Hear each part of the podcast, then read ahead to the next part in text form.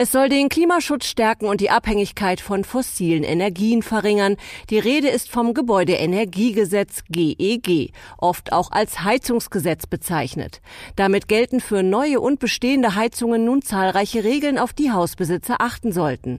Interessant, gerade jetzt kann sich der Umstieg auf ein neues Heizsystem auch lohnen, weiß der Kollege Michael Scheidel.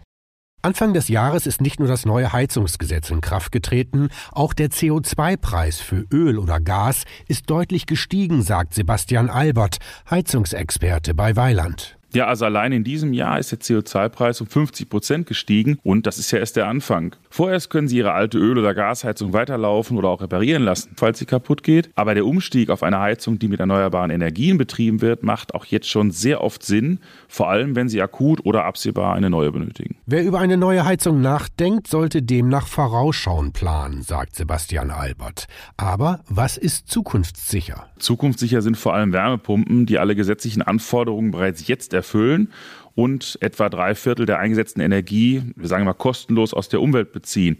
Und diese können häufig auch ohne umfangreiche Sanierungsmaßnahmen in ja, gut 70 Prozent aller Gebäude eingebaut werden. Manche Hausbesitzer zögern dennoch. Sie hoffen auf eine Nachricht ihrer Stadt oder Kommune, ob ihr Haus zum Beispiel an ein Fernwärmenetz angeschlossen wird. Ja, für die Wärmeplanung haben die Kommunen und Städte aber noch bis 2026 bzw. 2028 Zeit.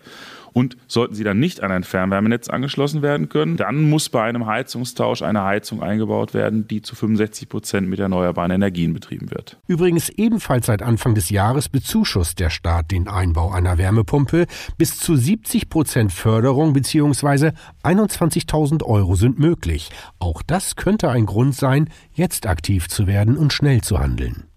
Mehr Infos zum neuen Gebäudeenergiegesetz und den Fördermöglichkeiten gibt's unter weiland.de.